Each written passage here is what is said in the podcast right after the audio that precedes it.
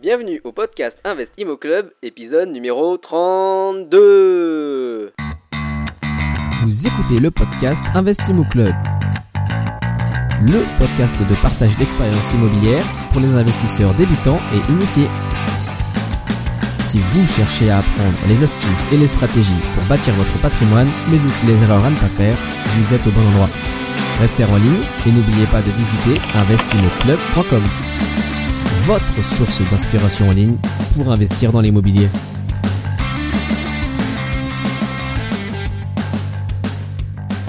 Bonjour et merci d'être à l'écoute. Je suis Bruno, votre accompagnateur pour cette émission unique dédiée à l'investissement immobilier. Si vous êtes nouveau à écouter ce podcast, alors bienvenue. Cette émission est totalement gratuite et le but est d'inspirer un maximum de personnes pour montrer que l'investissement immobilier est accessible au plus grand nombre, peu importe l'endroit ou le niveau social. L'important, c'est d'avoir le désir et le courage de se lancer. Ces notions sont parfois floues à identifier et surtout, elles sont très dures à enseigner. Cela vient des tripes, vous savez, euh, du fond du ventre. Cela est lié aux émotions et à l'état d'esprit. Du coup, chaque semaine, je m'efforce de faire ressortir cet état d'esprit auprès des investisseurs interviewés. Et si vous arrivez à vous identifier avec telle ou telle de ces personnes, avec ces investisseurs, alors mon objectif est atteint. Pour aller encore plus loin, n'oubliez pas de découvrir notre atelier Mental Imo qui vous aidera à dépasser vos blocages psychologiques. Vous savez, ces petites voix néfastes qui tournent en boucle dans votre tête et qui vous empêchent peut-être de passer à l'action. Pour cela, c'est très simple. Allez directement sur le lien investimoclub.com slash mental. Bon, passons à l'épisode du jour. Mon invité est tout à fait spécial car il s'agit de la première personne que je rencontre qui investit en Corse. Il s'appelle Romain, vient à la base euh, du sud de la France, de Marseille, mais il a développé une excellente stratégie immobilière dans la ville d'Ajaccio, donc en Corse. Une stratégie basée à moitié sur le saisonnier, à moitié sur la location annuelle, à moitié sur la division, à moitié sur l'achat-revente. Enfin, du coup, c'est plus vraiment des moitiés, mais bref, vous allez voir tout ça. Il nous dira comment il a enchaîné l'achat de 8 lots en seulement 3 ans. Et oui, il a commencé seulement en 2014. Et euh, prêtez bien l'oreille, car dans cet épisode, il n'y aura pas de langue de bois. Je vous laisse découvrir tout cela. Et vous le savez maintenant, bah, les notes de l'épisode sont disponibles à l'adresse investimoclub.com slash épisode 32, tout attaché. J'accueille tout de suite Romain.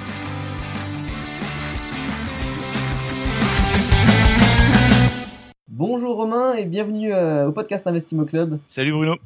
Comment tu vas? Merci de, merci de m'appeler. Bah écoute, euh, je vais super bien et je suis content de t'avoir au bout du fil. Ah bah moi aussi, ça me fait, ça me fait vraiment plaisir. Euh, alors on va raconter un petit peu ton histoire. Ce qui est intéressant, c'est que ah, c'est la première fois que j'ai un, un invité qui investit en Corse. Ouais, exact.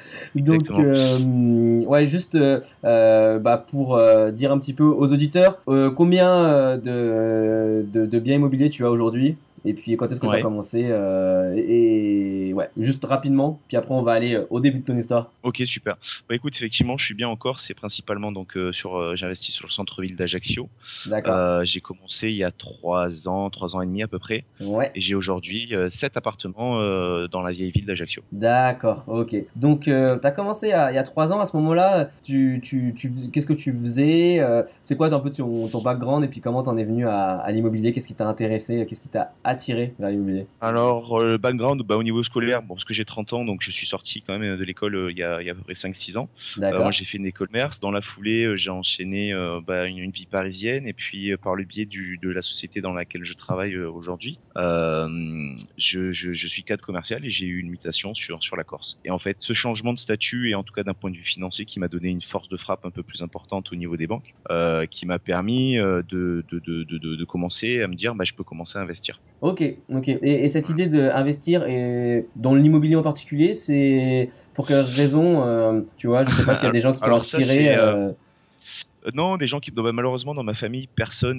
n'a ce, ce, ce, patrimoine entre guillemets. On n'a pas de patrimoine du tout, même pour faire encore plus simple. D'accord. Et, et du coup, je sais pas, moi, depuis, depuis que je suis déjà quand j'étais en école de commerce, j'avais cette volonté de de, de, construire quelque chose, vraiment de vouloir euh, aller plus loin que euh, que ce qu'on pouvait faire, euh, ce que pouvait faire Monsieur Tout le Monde. Et attention, je critique pas Monsieur Tout le Monde, c'est pas la question. mais j'avais toujours eu cette volonté de m'intéresser à des choses qui sont différentes dans, dans, le contenu et dans la façon de faire. D'accord, ok. Et donc, il y a trois ans, tu as eu ce, ce, ce job, ce poste, cette augmentation salariale aussi, comme tu disais, et tu t'es dit, ok, bah, je me lance. C'est, ça s'est passé comment entre ce moment-là où tu te dis ok c'est bon je me lance et puis euh, le premier achat qu'est-ce que qu'est-ce que tu as fait en, fait, euh euh, c'est, c'est une multitude de paramètres parce que il y a déjà l'opportunité d'avoir le job ça c'est un fait qui qui dit bah, maintenant on peut investir. Après la question c'est comment on investit et qu'est-ce qu'on attend des investissements? Est-ce qu'on veut s'investir comme un bon père de famille payer sa rente tous les mois et payer peut-être même un peu de sa poche et attendre 25 ans avant de percevoir un loyer? Ou est-ce qu'on se positionne en disant voilà je vais essayer de me former je vais essayer d'apprendre de ceux qui ont réussi parce qu'après priori, il y en a qui ont réussi.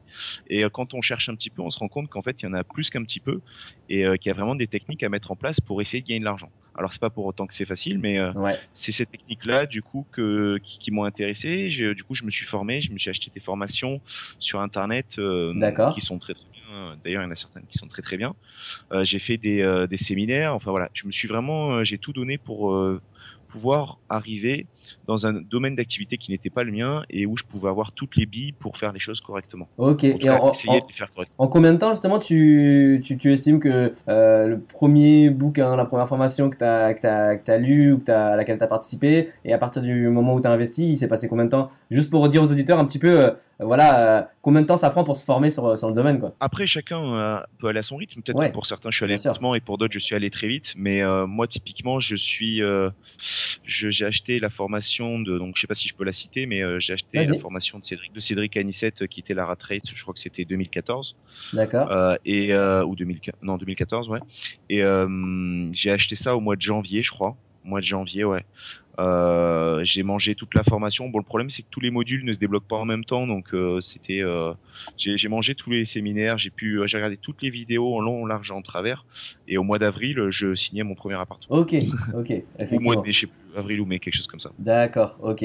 Donc, alors ce premier appartement, justement, qu'est-ce que qu'est-ce que tu recherchais? Et puis qu'est-ce que tu as trouvé finalement c'était quoi tes critères un petit peu, si tu peux nous dire Alors comme je te disais tout à l'heure, en fait, le, ce qu'il a été important de définir au début, c'est la stratégie que je voulais mettre en place. Donc moi, euh, c'était pas le bon père de famille. Moi, vraiment, dans l'idée, c'était de générer des revenus supplémentaires qui, peut-être un jour, euh, tout cumulé, me permettrait de, de de plus vivre le métro boulot dodo et de vivre comme je l'entends et de travailler pour moi en fait. Donc euh, donc la première idée c'était de gagner de l'argent. Et donc pour gagner de l'argent aujourd'hui il n'y a pas 46 000 solutions non plus.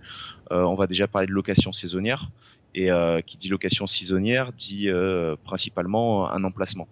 Euh, en tout cas, moi, sur une zone qui est très touristique euh, et une saisonnalité très forte sur sur l'été, euh, j'ai été obligé de chercher, de concentrer mes mes recherches sur des biens qui sont notamment en centre-ville, qui sont proches de la gare ferroviaire, qui sont proches de la gare maritime et qui sont ce qu'on appelle la vieille ville avec tous ces petits bars, ces restaurants, la proximité un peu quand même avec la mer. Voilà. Et je touche et c'était ça c'était l'appartement que, idéal que je recherchais. Et en plus, pourri. Donc avec plein de travaux. D'accord, ok. ok. Et, et, donc, euh, tu as, fait quoi? Tu as fait la phase de euh, bah, prospection sur euh, Internet directement? Exactement, en fait, j'ai passé euh, mon temps sur le bon coin à, à, à, regarder toutes les opportunités, tout ce qui tombait. Il faut savoir que moi, dans mon, de, par mon métier, je suis, euh, je suis commercial. Ouais. Donc, euh, je suis tout le temps sur la route. Oui, ouais. Et le téléphone est tout le temps greffé à ma main. Et, euh, et, il faut pas le faire, attention. Mais moi, quand je conduis, j'ai toujours la tête sur mon téléphone. Et ça m'arrivait de chercher tout le temps le bon coin, le bon coin. et je pensais qu'au bon coin. D'accord. En espérant un jour trouver la perle qui, qui, pourrait, qui, pourrait, qui pourrait arriver il oh. fallait que je sois le premier. Ouais, ouais. Et justement, euh, avec ton, ton métier là, tu, euh, quand tu vis, quand tu euh, percevais une bonne affaire ou un bien potentiel sur le bon coin, après il faut aller visiter. Toi, tu avais la réactivité pour pouvoir le, le faire assez rapidement. Alors exactement, c'est vrai. C'est pour ça que je précise bien que mon métier aussi a permis le fait d'être libre et de pas de pas être dans un bureau. C'est sûr que si l'agent l'agent immobilier m'appelle et me dit ou le propriétaire me dit à 15h30 euh, c'est plus facile pour moi de, de, de m'organiser pour venir visiter que euh, celui qui est dans un bureau. Ça, je peux tout à fait le concevoir. Ouais, ouais bien sûr. Ok. Et euh, donc, du coup, euh, trouver un appartement pour faire du, du saisonnier avec beaucoup de travaux. Euh, J'imagine que tu avais un, ordre d'idée de surface et de prix maximum que tu, euh, que tu, que tu, que tu mettais comme critère de, te re- de recherche? Alors le, le, le prix maximum, pas forcément, parce que ça dépendait forcément aussi de la surface. Ouais. Euh, maintenant, c'est vrai que j'avais quand même ma petite idée parce que je voulais pas investir sur du T3, T4. Pour Ouais. moi, il n'avait aucune Ouais. utilité. En mon sens, euh, ma cible première, c'était le couple qui venait de passage, ou alors à la limite un couple avec enfant, et ou sinon un couple d'amis. Donc, euh, dans tous les cas, on dépassait pas le T2, grosso modo, D'accord. Euh, puisque je mets, un, je mets un canapé euh, couchage aussi dans le salon, donc euh, on peut accueillir quatre personnes. Et pour moi, dans mon analyse personnelle, en tout cas, il y a plus de 95% des touristes sont deux ou trois avec des enfants, voire quatre s'ils ont Ouais, deux enfants. ouais. Mais c'est rarement trois couples ou alors c'est très rare et du coup c'est pas massif. Oui, tout à Voilà. fait. Donc Mais du coup, tu, mets- tu mets quand même minimum une chambre, quoi. Ça, c'était assez. Plutôt qu'un studio où il y a. non, stu- studio, non, non, c'était justement c'était studio ou des grosso modo. Donc en termes de surface, je dépassais pas les 40 mètres carrés. Euh, après, c'est du mètre carré perdu et donc euh, dans mon idée, voilà, c'était euh, entre euh, 25 et 40 mètres carrés, quoi, grand D'accord. max. Ok. Et donc. euh, Voilà. Et après, en ouais. termes de prix, ça, forcément, ça dépend de la surface. Mais grosso modo, j'ai calculé euh, qu'il fallait pas que ça dépasse euh, 2500 euros du mètre carré. D'accord. Sachant qu'ici, on Ouais. est sur euh, du 3500, 4000 euh, après rénovation. Ok, ok, ok, super. Donc, ok, tu avais déjà tes, tes fourchettes et à partir de ces critères-là, bah, tu te rappelles combien de visites tu as faites euh, avant de, de trouver ton, ta perle, avant de trouver le, bien, euh, le premier bien? Euh, bah écoute, je voulais pas perdre de temps à visiter parce que dès que je voyais que c'était euh, que c'était pas pourri, déjà automatiquement, j'allais pas visiter. Ouais, donc ouais. euh, des biens des biens ici qui sont pourris, qui arrivent jusque sur le bon coin, il y en a pas des masses. Euh, et donc j'ai presque envie de te dire que j'avais dû faire peut-être deux visites avant et la troisième a été la bonne. Ok, d'accord. C'est allé, c'est allé très vite. Mais du coup, je me suis pas déplacé sur tous les appartements. Il y en a plein que où j'ai eu des personnes au téléphone et en demandant pourquoi ils vendaient ou euh, où, où c'était situé ou euh, enfin une multitude de choses. Je me suis rendu compte que ça servait à rien que je me déplace juste pour me déplacer. Ouais, bien Par sûr. contre, ça m'a permis de connaître un peu le marché euh, ajaxien. Ouais, quand même, c'est vrai que même si c'est pas le bien idéal, ça peut, comme tu dis, faire des visites, ça permet aussi de bah, se rendre mieux compte du marché ouais. et euh, potentiellement aussi de faire des rencontres. Alors, je sais pas si aujourd'hui tu as pu euh, euh, réutiliser, je sais pas, des agents immobiliers avec qui tu as fait des visites, etc. Mais ça peut être aussi une manière, en faisant les visites, de, de se commencer à forger un réseau, quoi.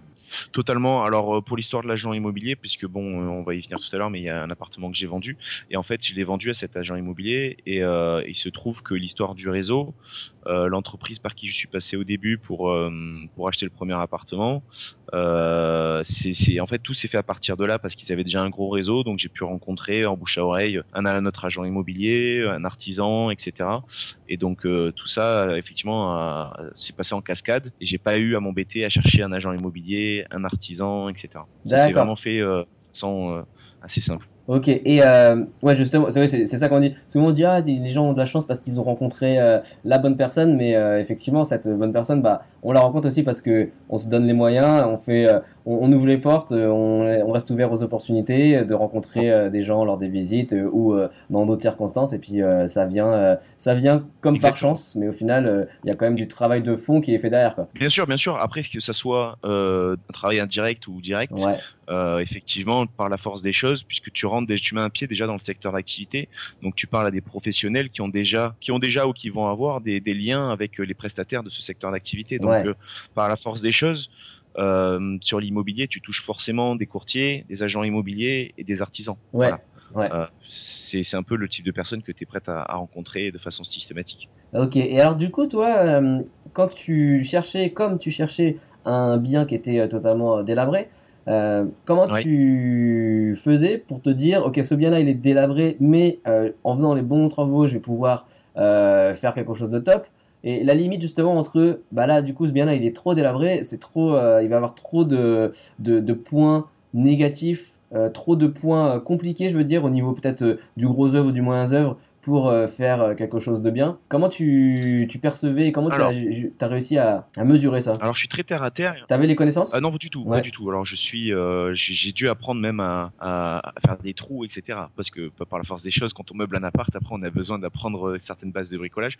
Donc vraiment prendre conscience que je partais vraiment de très loin et de zéro. Et, et quand je rentrais dans un appartement qui était pourri, je je me disais pas euh, d'y avoir des problèmes pour le gros œuvre, etc. Bon, attention, je fais venir l'artisan ensuite qui lui validait parce qu'il faut qu'il valide aussi. D'accord. Mais il faut bien être conscient d'une chose, c'est que si aujourd'hui on permet euh, la vente d'un produit qui est dans un immeuble et qui donc il y a des parties communes, etc. Euh, si euh, le notaire le permet, si la, la, mairie le permet, c'est que l'appartement ne présente pas de danger spécifique. Auquel cas, il y a un arrêté de péril sur l'appartement et ça m'est déjà arrivé puisque j'ai fait une transaction comme ça. Euh, auquel cas, il y a un arrêté de péril parce qu'il y a un risque pour les futurs locataires ou pour les locataires aux alentours. Et dans ce cas-là, l'appartement est inhabitable et donc invendable. Voilà. Donc euh, moi, quand le truc est pourri, euh, hormis le fait de me dire qu'il est peut-être mal orienté ou que les arrivées d'eau c'est compliqué pour bouger, ceci, cela. Euh, sinon, euh, que le plafond soit éventré en deux ou pas, ça fait juste monter le, la facture travaux. C'est pas, c'est pas, j'y vois pas un problème euh, vraiment particulier. Ouais, d'accord. Non, où je pensais par exemple, je sais pas, des, des problèmes d'infiltration dans une façade qui, bah, au final, même si tu vas faire des travaux, après ça va continuer et si c'est pas traité, et tu vois, peut-être que la copro ne l'a pas, ne l'a pas forcément vu encore. Euh, c'était plus à des choses comme ça que, que je pensais. Mais euh, peut-être que tu peux nous raconter justement l'histoire avec l'arrêté de péril euh, d'une transaction que tu as initiée, j'imagine que tu n'as pas fini. ah si, si. Alors en fait, c'est.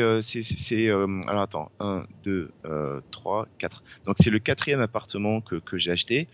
il se trouve que le compromis a duré un an. Euh, parce que euh, lorsque euh, quand j'ai signé, l'appartement était en arrêté de péril parce qu'il y avait un risque d'effondrement du plancher. Donc lui, il est au quatrième étage et il y avait un risque d'effondrement du plancher de l'appartement entre le quatrième et le troisième.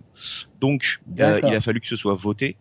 la rénovation du plancher en assemblée extraordinaire le, le plancher. Euh, donc moi j'avais déjà signé le compromis. Hein. Le, euh, par contre j'avais mis une clause comme quoi je ne peux porter pas acquéreur si les travaux n'étaient pas effectués. Donc ouais, okay. pour me décharger totalement de la responsabilité du truc. Donc le, le propriétaire a fait euh, tout le nécessaire, assemblée extraordinaire, les devis, faire voter les devis, etc. Donc ça a pris un temps fou. Il a fallu ensuite que l'ingénieur béton et les artisans interviennent pour pour consolider et réparer le plancher.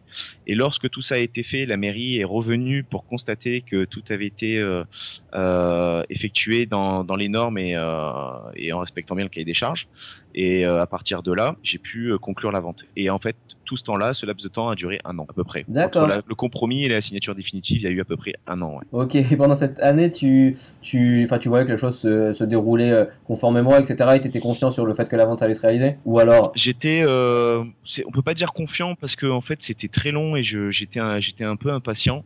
Et euh, ça m'a vite, ça m'a un peu énervé, mais je voyais que le propriétaire quand même était euh, était un peu sur tous les fronts. Euh, et en fait, par la force des choses, en achetant des appartements, je me suis rendu vite compte que quand il y a des assemblées générales, etc., que ce soit extraordinaire ou pas, c'est très long parce que il y a toujours des gens qui sont pas d'accord. Il y a des gens qui sont d'accord, on n'a pas le choix, mais on n'a pas l'argent parce que il faut voter, mais derrière il faut payer Bien aussi. Sûr. Donc euh, voilà, il y a des gens qui votent oui, mais derrière euh, il y en a que la moitié qui ont payé. Et puis tant que l'artisan n'a pas 70% des fonds, par exemple, euh, bah, il commence pas. Ouais. Donc on pédale dans la dans la semoule pendant 3, 4, 5 mois, le temps que tout le monde rassemble un peu un peu d'argent et puis et puis on attend. Et j'ai été vraiment impatient, ça a été très très long.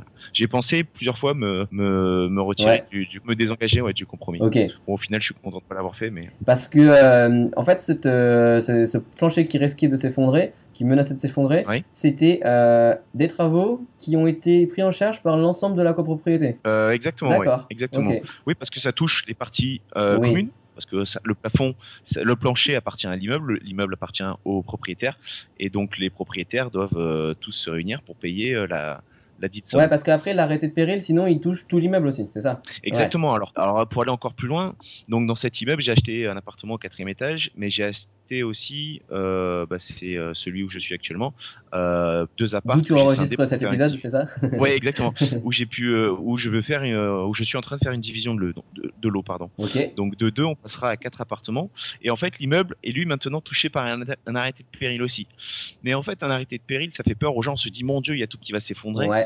Euh, en fait, c'est pas c'est pas du tout ça. C'est qu'aujourd'hui, euh, il y a des appartements qui ont des, des, terrasses sur une cour intérieure et les terrasses sont vieilles Et bah, bien sûr, la mairie, par rapport à ça, quand elle voit l'état des terrasses, elle se dit ça peut être dangereux. Si ça peut être dangereux, il faut absolument qu'on fasse quelque chose. On, passe, on prenne position parce que s'il y a un drame, il faut pas qu'on soit responsable. Voilà. Et donc euh, l'immeuble est touché par un arrêté de péril. Donc euh, on a, ils ont dû voter euh, parce que là aussi, je me suis désolidarisé du truc avant de signer parce que je le savais. donc ils ont voté. Il y en a eu pour 7000 ou 8000 euros par par par comment s'appelle par propriétaire parce qu'ils sont à peu près tous à la même surface. Donc ça coûte, c'était des gros budgets pour rénover la façade. Et, et là, typiquement, moi je suis, il y a eu une assemblée il y a pas longtemps et sur tous les fonds, la, la, la société demande, enfin l'artisan demande 70% des fonds avant de commencer et ça va faire 8 mois et il y a que 53% de, de réunis. Donc voilà, on va y arriver. Enfin, ils vont y arriver. Euh, les, les, les, euh, les, terrasses vont être rénovées, mais euh, ça prend, ça prend du temps. D'accord, ok. Alors, bon, pour parler juste chiffre, tu peux juste rapidement ce premier bien que tu as acheté.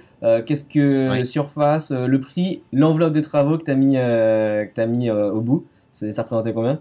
Alors, euh, l'appartement, en fait, l'investissement tout compris m'a coûté 93 euh, 000 euros, tout compris. Ok. C'est-à-dire là-dedans, il y avait le prix du bien euh, qui correspondait à, je crois que c'est 75 000 euros. D'accord. Parce que j'avais vérifié suite à notre discussion, 75 000 euros. il y avait un peu moins de 20 000 euros de travaux. j'avais eu un super, j'avais eu un super devis. vraiment, c'était top. Je me demandais même comment ils pouvaient gagner de l'argent là-dessus. Ah ouais? ah parce que là, il fallait tout refaire. De base, c'était ça? Oui, il fallait tout refaire. Ouais.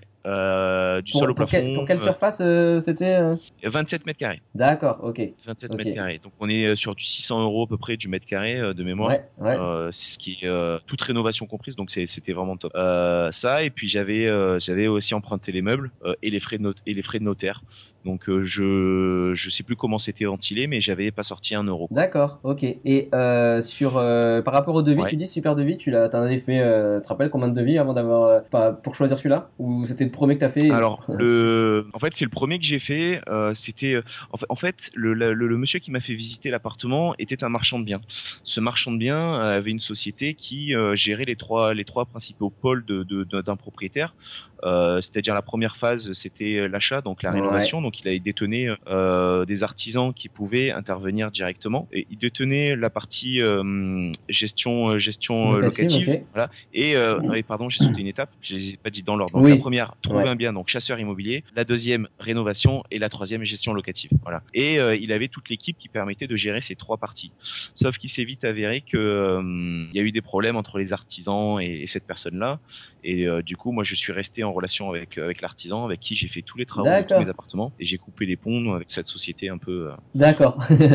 ok. Ça c'est intéressant. Cette société là, c'était donc c'était elle ton contact au départ quand tu as cherché l'appartement, c'est ça? Premier contact, exactement. Ouais, ouais, exactement. Ils, euh, ils, étaient, euh, ils, étaient dans la partie recherche de biens parce qu'en fait, ce qu'ils faisaient, c'est qu'ils faisaient de la recherche de biens pour eux et, ils faisaient de la recherche de biens un, un, client. Donc dès lors qu'ils n'avaient pas de clients, ils démarchaient eux-mêmes leur réseau, ils arrivaient à trouver des pépites parce que vraiment c'était des appartements qui sont assez rares. Et, et puis ils faisaient euh, un achat-revente direct dans la foulée. Voire même, euh, je vais vous dire, par exemple, de signer un compromis avec une clause de substitution. il trouve le client qui se substitue moyennant quelques euros. Ouais, ok, d'accord. Ok. Et donc, euh, alors. encore ça. non, mais non, non, je te rassure, ça existe aussi ailleurs, les achats-reventes qui se font en substitution de compromis. C'est bah, hein, c'est logique. Ouais, ouais, c'est sûr. Euh, du coup, alors, l'enveloppe totale, tu disais 90 et quelques. 93, euh, ouais. 93. Et du coup, alors, tu l'as exploité en euh, location saisonnière. Exact.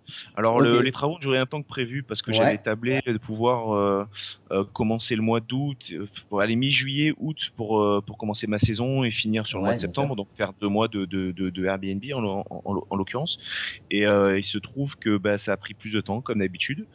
Et, euh, et du coup, j'ai commencé, j'ai pu faire un peu de saison, mais que sur le mois de septembre. Donc j'ai déjà, j'avais super bien marché sur le mois de septembre et ça m'a permis déjà de me rendre compte que voilà, c'était, je m'étais pas trompé. D'accord, ok. Et euh, alors, donc t'as fait que un mois de saisonnier en septembre, ah, ah, parce qu'après tu, t'as, as fait quoi? T'as arrêté? Tu Alors. Euh, je j'étais parti dans l'idée que le, le, le Airbnb allait marcher que du mois de juin à fin septembre. Voilà, je m'étais mis ça en tête. D'accord. ça correspondait euh, aux saisonniers que j'envoyais. Ouais.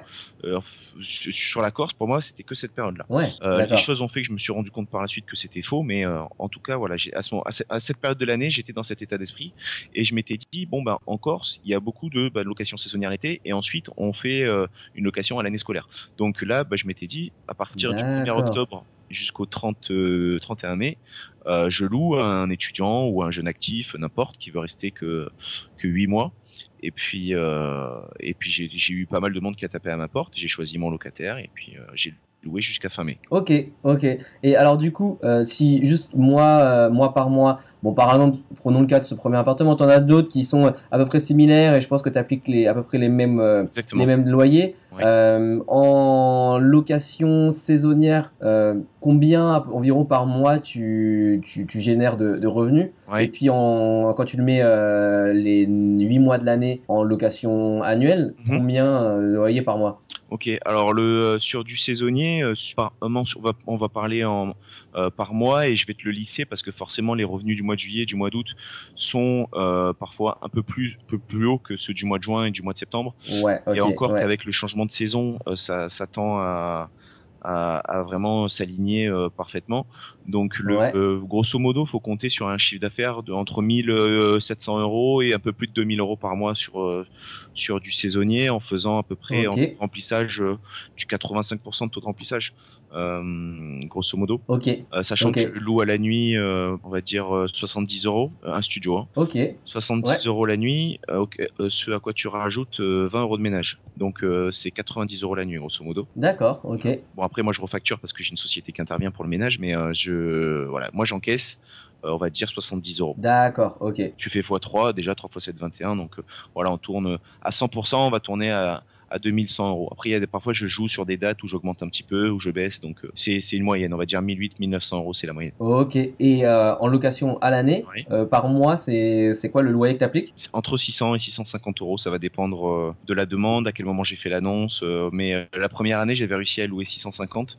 la deuxième, typiquement, j'ai loué 600. Voilà, j'ai perdu 50 euros, entre guillemets. D'accord. Ok. Non, donc effectivement, en location saisonnière, tu as trois fois plus de revenus. Bon, ça te prend un petit peu plus de, de temps aussi si tu gères toi-même euh, la location euh, courte durée. Mais euh, en tout cas, en termes de revenus qui rentrent, c'est. c'est ouais. Ça change un investissement. C'est pour ça que tout à l'heure, je, je, précisais bien, ça dépend de ce qu'on attend de l'investissement immobilier. Ça dépend vraiment de la stratégie qu'on veut mettre en place. Voilà. soit tu achètes un appartement, tu crées un patrimoine et tu t'enrichis d'année en année parce que ton capital est remboursé par ton par ton, par ton locataire. Et effectivement, c'est une, une gestion passive.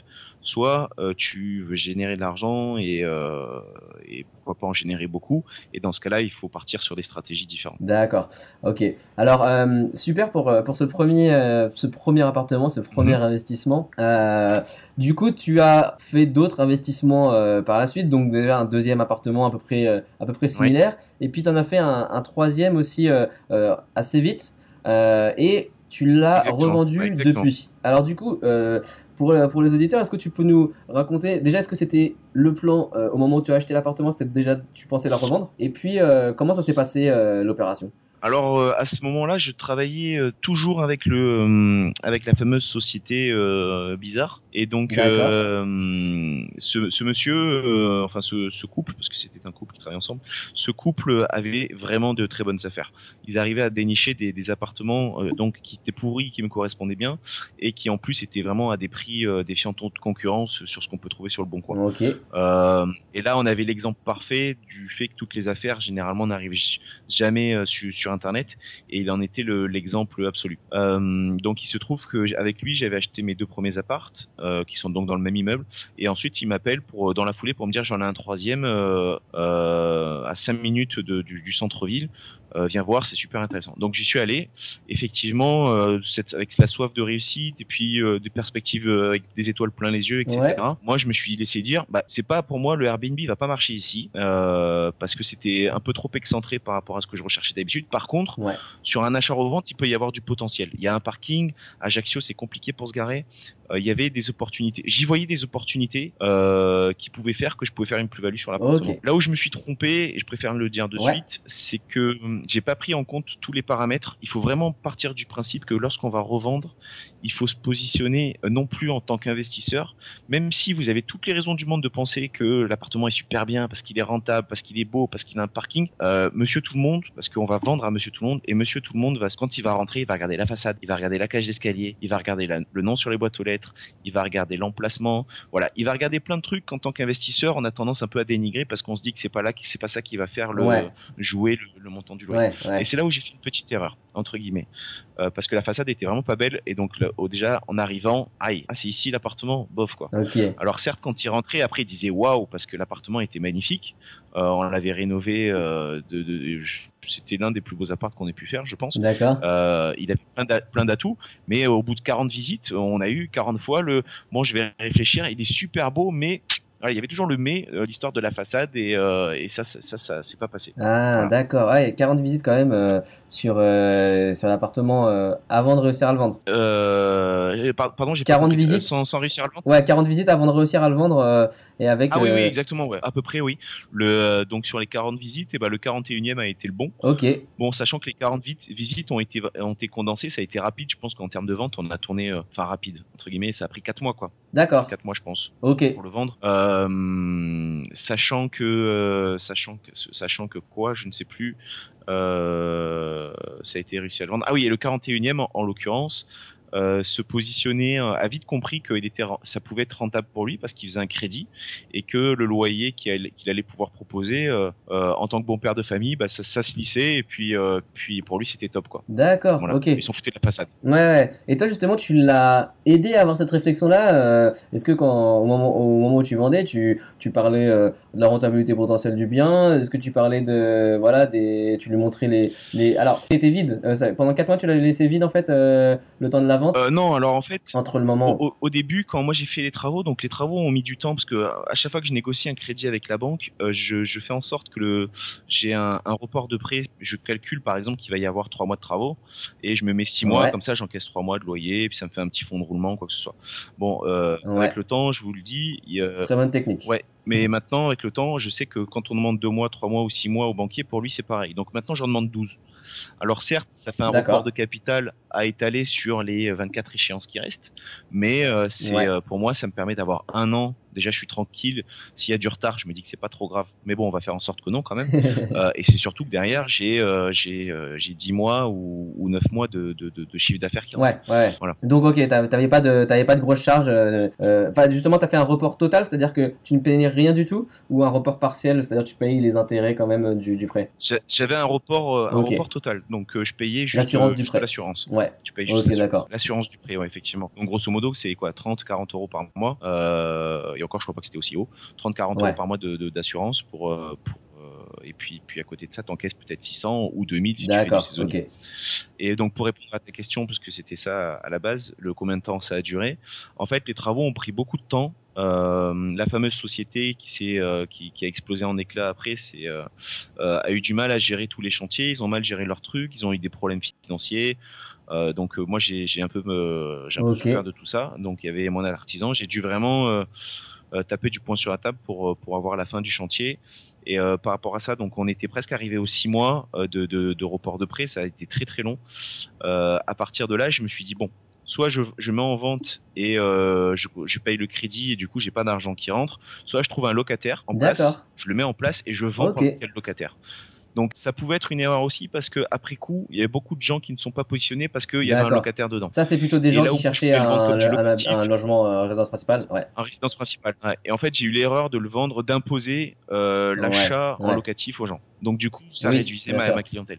Voilà. Et donc euh, j'ai mis le locataire dedans et euh, au bout de ouais, je crois que 5 mois, on va dire, allez pas 4, on va dire 5 mois, euh, moi, j'encaissais mes loyers, je payais mon crédit, mais pendant 5 mois, la pauvre, elle a eu, enfin la pauvre, parce que c'était une locataire, elle a eu droit à, à 40 visites euh, avec l'agent immobilier. Et si j'avais mandaté un agent immobilier, pas m'embêter à, à, ouais, ouais. à, tout gérer. Et du coup, en termes de chiffres, combien tu l'avais acheté, plus les travaux, le, budget total, et puis euh, euh, comment tu, combien tu l'as revendu net vendeur? Est-ce que tu peux nous dire ça? Et mhm. puis moins les, les taxes, enfin les impôts sur la, sur la revente, combien de, de plus-value t'as fait? Et puis ton un petit voilà, qu'est-ce que tu en penses finalement cette opération?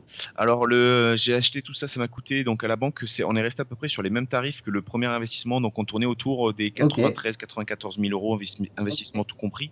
Quand je dis tout compris, si j'englobe tout, un hein, travaux, notaire, meubles et achat du bien. D'accord? Euh, sachant que euh, pour la petite histoire, l'anecdote sur cet appartement, euh, le jour où je le visite, euh, je le visite deux fois, je crois. Je me positionne directement. Le l'agent immobilier, donc le monsieur qui m'avait, le marchand de biens en question de la société, me dit, bah Romain, l'appartement fait 50 mètres carrés. Et là, je lui dis, mais c'est pas possible. Euh, je, je, suis pas bête. Enfin, alors certes, il est mal foutu, mais il y a pas. Il y, a moins. Pour toi, il y avait moins, il y avait si, plus. Si, si, on a... Ouais, pour moi, il y avait beaucoup moins. Et euh, il m'avait dit, mais si, si, si, on a mesuré au métré au laser tout à l'heure, 50. Bon, je me dis bon, ok, perspective, je, je, je laisse couler. Et puis on arrive pour signer le compromis et lors du compromis, je vois, euh, je vois les, expertises et en, fait, euh, le notaire me dit, euh, moi l'appartement fait 31 mètres carrés. Et là, je dis pardon. Et gros froid pendant pendant pendant le compromis. Et je lui dis écoutez, moi on m'a on m'a spécifié qu'il disait 50 mètres carrés. En plus, le marchand de biens était là, donc il, savait très bien que c'est lui qui m'avait dit. Et euh, je lui ai dit, écoutez, moi, je, dans ce cas-là, je signe pas ce prix, prix qui était déjà très bas. Hein. Euh, je crois qu'on est à 65 ou 60 000 euros, je sais plus. Euh, je crois qu'on était à 65. Ouais. Euh, on était à 65 000 euros et euh, le prix était déjà très bas. Et euh, moi, je dis à, la vendeuse, du coup, je dis écoutez, moi, l'appartement, on me l'a vendu pour 50 mètres carrés. Il y a 20, 20 mètres carrés de moins. vous me faites. Elle, le savait. La vendeuse aussi, elle pensait que c'était 50 mètres carrés. On les mettrait. Elle était au courant des 50 mètres carrés avancés par le. Je m'en, je m'en souviens plus. Ça, je sais, je sais, je sais plus du tout comment elle s'est positionnée là-dessus. Mais effectivement, elle était énervée de, de voir encore baisser le prix qui était déjà très bas. Et donc, après délibération euh, elle est revenue vers moi, elle m'a dit euh, bon euh, si je si on baisse le prix de 7000 euros, est-ce que ça vous convient? Je lui ai dit d'accord. Pour moi, c'était déjà un bon prix et donc avec 7000 c'était pour moi c'était encore parfait parce que ça me remboursait ouais, de notaire. donc, donc le, non non l'investissement du coup c'est retrouvé être encore plus rentable. Enfin dans l'idée en tout cas. Donc ok 93 000 à peu près. et en termes de, de revente net vendeur c'est-à-dire sans les frais d'agence puisque tu as, as, pris une agence? Bah, j'ai récupéré 114 000 euros. Euh, 112, non, 100, euh, ouais, 114, 114 000 euros. Ouais, donc ça fait à peu près, euh, à peu près 20 000 euros euh, bruts de, de plus-value. Exactement. Et puis, euh, combien d'impôts tu, tu payes sur, sur cette plus-value? Bah, C'est une part très importante parce que tu as 36% qui partent, qui partent pour l'État. Parce que l'État ne t'aide pas à investir. Par contre, il se réjouit de venir te prendre dans les poches quand tu gagnes un peu d'argent. Donc, je, ils m'ont pris, bah, tu comptes, hein, sur 20 000 euros ont pris un peu plus de 7000 euros quoi. Ah, j'étais pas loin des 8000. D'accord. J'étais pas loin des 8000 euros. Ouais. Donc il m'a resté, euh, il m'a resté 11, 12 000 euros dans ces eaux-là. Bon, bah, c'est déjà, ouais, c'est quand même super. Enfin, en, combien de temps euh, cette opération euh, Ouais, si tu, le tout est pour tout, on va dire, on va arrondir ça à un an parce que bon, euh, avec les, les, le retard qu'il y a eu sur les travaux, puisque ça a duré six mois, euh, plus le temps de vendre, etc. Donc on n'est pas loin de toute manière même euh, des, des, un an, et donc ça m'aura fait 12 000 euros de, de, de net d'impôt dans, dans ma poche. Alors effectivement, c'est super ouais, c'est quand même, c'est quand même... ouais, ouais, bah ça fait, si tu remets au mois, ça fait comme si t'avais gagné 1000 euros par mois en plus pendant cette année, quoi. Donc c'est vrai qu'aujourd'hui j'en parle comme si c'était pas grand chose et pas, pas du tout, c'était quand même assez exceptionnel.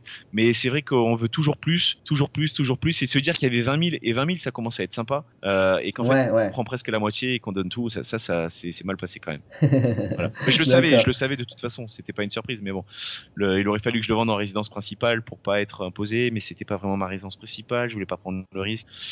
C'est le jeu. Ok, Ok. Alors, euh, du coup, au, total, comme tu l'as dit au tout début, tu as cet appartement et euh, sur ces, cet appartement, bah, il y a la, tu les, tu les fais tous en saisonnière, au moins pendant la, la saison euh, estivale. Oui. et donc, pour ça, bah, tu as dû meubler chaque appartement. Oui. Alors, juste pour. Et tu nous disais tout à l'heure que tu demandes aussi les, dans le prêt Hmm. le financement des meubles. Alors j'imagine que tu te dis pas forcément euh, comme ça. Euh, comment toi tu fais pour financer les meubles alors Alors le, c'est vrai qu'avec la banque, moi j'ai pas forcément une attitude très euh, honnête, faut le dire, parce que pour avoir cet investissement aujourd'hui, il a fallu user quand même de euh, pour tous ceux qui vont. Cet investissement en trois ans, c'est ça Ouais, trois ans, trois ans et demi. il a fallu, sachant que et pour que tout le monde le sache, pour que tout le monde puisse s'identifier, quand j'ai dit que j'ai une augmentation salariale, j'ai gagné pas 10 000 euros. Donc en, en, gros, je suis passé à peu près à 2500 euros par mois. Euh, donc c'est pas non plus le, le, le salaire euh, mirobolant. Certes plus haut que la moyenne, mais c'est pas un salaire mirobolant non plus. Donc il faut bien se douter que c'est pas ces 2500 euros qui m'ont permis d'acheter les 7 appartes. Euh, j'ai essayé de comprendre comment marchait le système bancaire. J'en ai décelé des failles et donc je me suis faufi- faufilé dans ces failles-là. Voilà, ça pour euh, pour faire simple. Ouais. Ce qui m'a permis d'en acheter plusieurs. Ensuite, Et donc les meubles, c'est Ouais. une des failles. bah, c'est ça fait partie effectivement de de, de, de l'idée de se dire j'aimerais que la banque me finance tout parce que en Ouais. tout moi j'ai pas d'argent à sortir et même quand tu finances tout mon projet est rentable donc ben pourquoi sortir de l'argent si je peux tout faire euh, je peux je peux faire euh, tout d'un coup? Ouais. et euh, je me suis dit et je me suis vite rendu compte que acheter les meubles c'était pas possible euh, ou enfin se faire emprunter les meubles c'était très très compliqué donc moi, quand j'achète un appartement, déjà je dis que c'est ma résidence principale pour avoir 25 ans. J'achète ma résidence principale. Je, par contre, je prends euh, aucun avantage que la banque peut donner, c'est-à-dire je n'emprunte- j'emprunte pas à, zéro, à taux zéro parce que euh, c'est un investissement spécifique, etc. Comme ça, j'ai aucune règle à respecter par la suite auprès des uns. Ouais. Ouais. Euh, donc Ouais. j'achète en ma résidence principale et puis finalement je me rends compte que bah, le quartier est pas top et j'ai pas envie d'habiter là, je le loue. Ça, ça serait si on me demandait pourquoi je loue aujourd'hui alors que j'ai acheté en résidence principale, ça, Ok. ça serait ma raison. Ça, c'est la première étape. La deuxième, c'est donc pour les meubles. Euh, plus- plusieurs fois, on m'avait dit non. Je me suis dit, bon, j'ai pas envie de payer 5000 euros de meubles à chaque fois, parce qu'à ce rythme-là, sur cet appartement, ça fait déjà 35 000 euros. Ça fait des sous. Mm. Et euh, j'ai pas envie d'être bloqué à cause de ça. Donc, je me suis dit, bon, je vais prendre le devis euh, des travaux, qui est aujourd'hui, on va dire, de 20 000 euros. Je vais le gonfler et je vais mettre 25 000 euros. Voilà. Donc, Ok. je donne un Enfin, tu vas le gonfler ou tu le demandes à l'artisan de le gonfler? Euh, oui, euh, bah en fait j'ai demandé directement à l'artisan de m'envoyer ce, ce- sa structure Word euh, du, du Ouais. papier. et puis euh, je, on s'est mis d'accord sur le fait qu'il y a deux, deux choses à bien comprendre. Il y a la première, c'est le papier que tu vas donner à la banque qui est juste pour débloquer les fonds, d'accord? Et il y a ensuite le papier, le vrai devis que tu vas donner euh, aux impôts si on te le demande pour faire ton déficit euh, BIC. Enfin, parce que je Ouais. suis loueur meublé, pour être au réel en tout cas, pour déduire mes charges. Voilà, donc il faut pas, il faut pas confondre les deux. Euh, Il y a le côté. Ok, là parce que là, ok, là tu parles de- du papier que tu vas donner pour débloquer les fonds parce que, ok, là c'est en deux étapes en fait. Au moment où tu demandes ton prêt, euh, tu euh, tu dis bah je vais faire tant de travaux, donc j'ai voilà le budget, c'est un devis d'un artisan. Mhm. Et puis une fois que la banque a accordé le prêt, eh bien tu dois envoyer des factures pour débloquer euh, petit à petit le- les travaux que tu as effectivement euh, réalisés. Enfin ça c'est en tout cas ce que la banque euh, souhaite que tu fasses. Oui, mais donc du coup la facture va correspondre au faux devis déjà de base, Ouais, d'accord Donc là on va dire qu'on est sur euh, sur des sur, sur des faux chiffres. Donc le moi ce que je disais, c'est effectivement j'ai mélangé les choses, mais quand tu quand tu vas lancer ton activité et que tu auras fait euh, tout ça, donc tu auras eu une, un devis gonflé et donc une facture gonflée, en aucun cas ces papiers tu les dois les utiliser ensuite pour faire faire tes impôts, parce que ce ne seront pas ouais. les vrais oui, chiffres. oui, oui. Et si tu as un contrôle, Ouais. bah, on va vite voir qu'il y, a qu'il y a un problème. Donc voilà, je dissocie bien de ce qu'on va dire à la banque et euh, de ce qu'il faut dire à l'État. Voilà. Donc euh, D'accord, ok. et effectivement, pour le déblocage des fonds, comme tu le disais, euh, moi je débloque jamais euh, petit à petit. Je demande toujours quand j'arrive à la banque, je dis écoutez, j'ai pas, moi je suis tout le temps sur le terrain par mon travail, etc. J'ai pas envie de m'emmerder.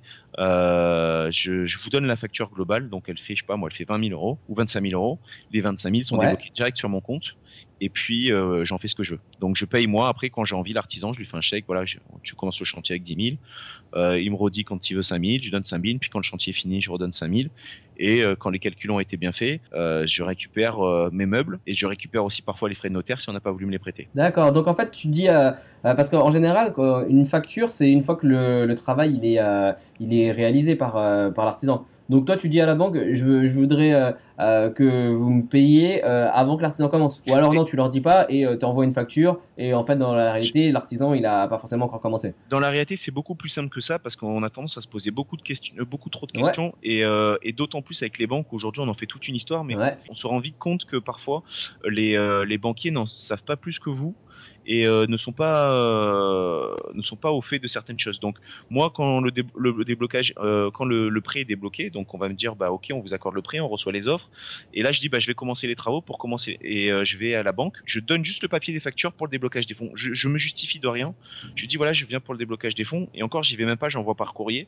Ouais, ouais. et la facture Donc là par exemple t'envoies les 25 000 Voilà. et facture de 25 000, déblocage de fonds sur, sur le compte temps. Donc euh, généralement c'est mon compte que j'ai ouvert dans la banque euh, dite. Et puis euh, Ouais, sous, sûr. sous, euh, 72 heures, d'un coup tu te réveilles le matin et ton ton application banking a explosé parce que d'un coup tu as 25 000 euros. Bon, certes qu'ils sont pas, mais c'est toujours drôle d'avoir 25 000 euros. Donc Ouais. donc voilà, moi je fais ça pour, je me prends plus la tête, je me justifie auprès, auprès de personne, j'envoie le papier. Euh, si le banquier m'appelle pour savoir quoi que ce soit, bon bah on avise sur le moment, mais euh, ça m'est jamais arrivé. ça ça t'est jamais arrivé encore Ok. Non, ça m'est. euh, Non, mais c'est. J'ai eu des, j'ai eu un banquier qui a été, en fait il y a eu un banquier, bah, il y a eu deux banques qui ont été un peu un peu chiantes. Le, Ouais. le Crédit Mutuel pour pour la cité ne débloque jamais, en tout cas de ce que j'en sais, ne débloque jamais les fonds. Euh, sur ton compte courant, donc euh, elle paye l'artisan si tu veux, mais elle te donne jamais un sou. Voilà. Donc euh, D'accord, ça il faut, faut le savoir. Et euh, le, le LCL, le banquier était un peu un peu tatillon, donc du coup il a fallu user de certaines stratégies psychologiques, mais mais sinon sinon j'ai jamais eu de soucis. Par, par exemple, c'est quoi comme, comme, comme arme psychologique que tu, que tu as mis en place Alors en fait, moi, moi c'est vrai que quand je vais voir un, un banquier, même en ayant cet appartement et en sachant de quoi de, de Ouais. je parle et De je, quoi je tu maîtrise, Ouais. je maîtrise quand même le- un peu maintenant l'immobilier entre guillemets. Euh, je me positionne toujours comme un abruti fini qui connaît rien à l'immobilier et qui euh, voue euh, toutes ses connaissances à son père qui est marchand de biens. Voilà, ça c'est ma position auprès du Mhm. banquier. Il faut savoir que mon père est, euh, est pas du tout euh, marchand de biens. Euh, il travaille à la ville, Ok, à la ville de Marseille et il ramasse des poubelles. Voilà. Donc qu'on soit bien d'accord sur les choses. d'accord. Et donc le, hum, le, le banquier, je me positionne comme ça, et donc automatiquement, s'il veut aller à l'encontre de mes convictions, c'est comme s'il se confrontait à mon père. Et donc là, il n'y a aucun banquier qui va prendre, euh, qui va se permettre de dire non mais votre père a tort. Voilà. Quand je demande 25 parce que mon père m'a dit Ah. que bah, du coup, si dans trois ans je louais, bah, ça se couvrirait mes mensualités. Le banquier va pas se positionner en disant euh, ah non mais votre père il dit des conneries. Parce qu'en plus, je dis qu'il est marchand de biens. Donc un marchand de biens, on sait tout ce que c'est. Il travaille dans l'immobilier, donc il maîtrise ce qu'il dit. Donc le banquier à côté se fait tout petit. Et moi, au milieu, je me place comme un abruti. Super. Je me place comme un abruti, mais tout en sachant que ce qu'elle va me raconter, euh, parfois je vais, je vais voir qu'elle me ment, ou je vais voir que elle maîtrise pas son sujet, et euh, je vais pouvoir, euh, tout en posant des questions innocemment, euh, savoir le vrai du faux, et, voilà. Et je joue en fait totalement un rôle au- auprès du banquier. C'est ma stratégie parce que je m'y sens bien et que ça fait certainement partie de ma personnalité aussi. Donc je peux pas imposer à tout le monde de le faire, mais ça m'a permis de débloquer pas mal de situations. D'accord. Alors aujourd'hui, comme tu disais, cette, euh, cette lot, euh, en, euh, à chaque fois que tu as été voir un banquier, parce que tu as été voir des banquiers différents, euh, parce que comme tu me disais, tu te dis euh, que c'est pour ta résidence principale en fait. Oui. Euh, c'est ça. donc tu fais le, le, le, le benet un peu, disant que c'est pour ta résidence principale. Oui. Et donc à chaque fois, c'est comme ça que, que tu procèdes. Donc tu as été voir aussi un banquier différent à chaque fois pour sortir cet argument de résidence principale. Ah oui, totalement. Bah oui, parce que sinon, si je reviens pour dire, bah, finalement, non, je voudrais acheter une autre résidence principale, elle va me prendre un peu pour. Ouais. Mais enfin, ou plutôt, il va comprendre que je l'ai Ouais. pris pour un. Le, que non, c'était pas, c'était, j'ai pas, j'en suis pas encore là. Par contre, que mes deux premiers investissements, je les fais avec euh, La même banque. avec euh, la même banque. D'accord. Euh, bon, il se trouvait que j'ai eu un peu de chance parce que ma femme était euh, était euh, était banquière à cette époque. D'accord. Euh, donc euh, on a pu, j'ai pu utiliser cet aspect-là, ça a été plus simple, c'est vrai. Euh, ensuite, j'ai dû, euh, le, le directeur de cette agence m'a vite fait comprendre que ça serait les deux seuls avant quelques années, parce que maintenant ça suffisait. Donc je me suis dit, il est hors de question de s'arrêter, je vais aller euh, chasser auprès de toutes les banques. Donc j'ai chassé auprès, en utilisant les fameuses ficelles dont je te parlais tout à l'heure, euh, Ouais, de, ouais. de failles, failles bancaires, je me suis faufilé et j'ai fait ça auprès de plusieurs banquiers pour avoir plusieurs appartements. Ok, ok. Et alors, euh, une question qui me, qui me trotte dans la tête. Pour euh, faire cette, euh, cette technique de, de, de la résidence principale, il faut que sur ta fiche d'imposition, il n'y ait pas apparition de, de revenus locatifs. Par ailleurs. Attention, je vais vous donner une info qui vaut des milliers d'euros. Comme dirait Olivier Roland. Pas Roland. Comment il s'appelle? Seban. Olivier Seban. Ok. Le, le- effectivement, il y a une technique parce que j'ai pas acheté les 7 appartements en même temps. Euh, ou auquel cas, là, j'aurais pas eu de Ouais. problème. Mais euh, sachant que ça a été d'une année sur l'autre, donc oui, il y avait la déclaration d'impôt et aux impôts, je le mens sur. Donc, comment faire auprès du banquier pour montrer qu'il y a des revenus euh, lo- locatifs? Ouais. et ben c'était pas possible. Donc ce que j'ai fait, je me suis rendu compte lors de, du remplissage de ma ma, de ma, de ma fiche d'imposition sur, sur, de ma déclaration d'impôt sur Internet Ouais. que, pour faire simple, quand on remplit son impôt, on a par exemple du, euh, 3, avr- du 3 mai au, au 31 mai pour remplir sa déclaration sur Internet. Ouais. Et vous remarquerez tous que quand on la remplit, qu'on la valide à la fin, on reçoit par mail le l'avis primitif de notre déclaration. Donc on a déjà un justificatif papier, puisque l'impôt vient de nous l'envoyer. Ouais. Ouais. Donc ce que j'ai fait, c'est que j'ai fait une première déclaration où euh, j'avais euh, donc mes revenus perso, Du travail. euh, mes revenus perso salarié. du Ouais. travail, et sans parler d'appartement. Donc euh, j'ai fait cette première déclaration. J'ai reçu par mail mon avis, mon, fameux papier clean. Et euh, ensuite, je me suis reconnecté sur le compte. Et comme on a la chance de pouvoir modifier ces informations jusqu'au j'ai refait ma, vraie déclaration avec toutes les infos que là cette fois-ci j'ai envoyé aux impôts. Et j'ai mis de côté mon déclaratif euh, Sans les revenus locatifs. sans, Ouais. sans les revenus locatifs. D'accord. Voilà. Et donc quand je vais devant le banquier, j'ai pas de j'ai pas d'investissement immobilier. Ok. Et alors euh, justement, euh, tu me disais, euh, euh, il y a marqué sur le papier avis primitif. Donc effectivement, c'est pas le, euh, mais le banquier ne, ne le voit pas. Enfin, ne fait pas attention. euh. Voilà, et que ça fait, euh, ben, ça fait donc euh, fois que je fais ça, donc oui, donc comptant celui que j'ai vendu, il n'y a jamais un banquier qui m'a demandé euh, avis primitif, pas primitif. euh, je, je- pense qu'ils ne l'ont même pas vu, qu'ils ils font pas attention. En fait, aujourd'hui, le banquier. Donc ouais, c'est euh, ça. sans Tu, tu ne mens, tu, tu ne pas en fait. Tu, c'est juste, euh, euh, bah, tu, as fait, tu dis rien, et puis si jamais on te demande, bah, tu dis ah oui, euh, c'était. euh, Oui, mais c'est un mensonge par omission. Il faut, faut- Ouais. c'est- sûr. hein, je suis pas, je suis pas tout blanc face au Ouais. banquier. Ça c'est clair vrai. et net. Non, et tu, es au courant. Ouais, tu, mesures que ça peut euh, peut-être un jour euh, être euh, détecté ou, euh, ou euh, on peut te poser des questions. Bien sûr. Alors, le, je me suis toujours dit, qu'est-ce que je risque? Euh, Effectivement, j'ai jamais trouvé la réponse parce Ouais. que le, le, il y a pas, euh, c'est pas, c'est- assez rare comme, comme, comme, comme principe. Il n'y a pas tout le monde qui a envie de se permettre de mentir au banquier, d'en- de- d'en- d'enchaîner les investissements en regardant droit dans les yeux la personne et en disant que ben on, va, on lui dit pas la vérité finalement parce que si j'avais dû lui dire que je voulais investir et en acheter 7 en si peu de temps, j'aurais jamais, sincèrement, j'aurais jamais pu. Ouais, ouais. C'est c'est aussi, c'est aussi euh, le banquier calcule le risque et c'est, je peux comprendre qu'il ne veuille pas euh, euh, comme ça de te donner un million et te dit tiens vas-y. Non, ça c'est pas possible. Donc j'ai décidé moi de, de, de faire en sorte qu'on me dise pas non. D'accord. Voilà, c'est un peu ma, mon, mon vice, c'est que je veux pas qu'on me dise non parce que c'est pas normal qu'on me bloque. Et le risque que j'ai, euh, je me suis toujours dit, ok, la banque a validé mon crédit, très bien.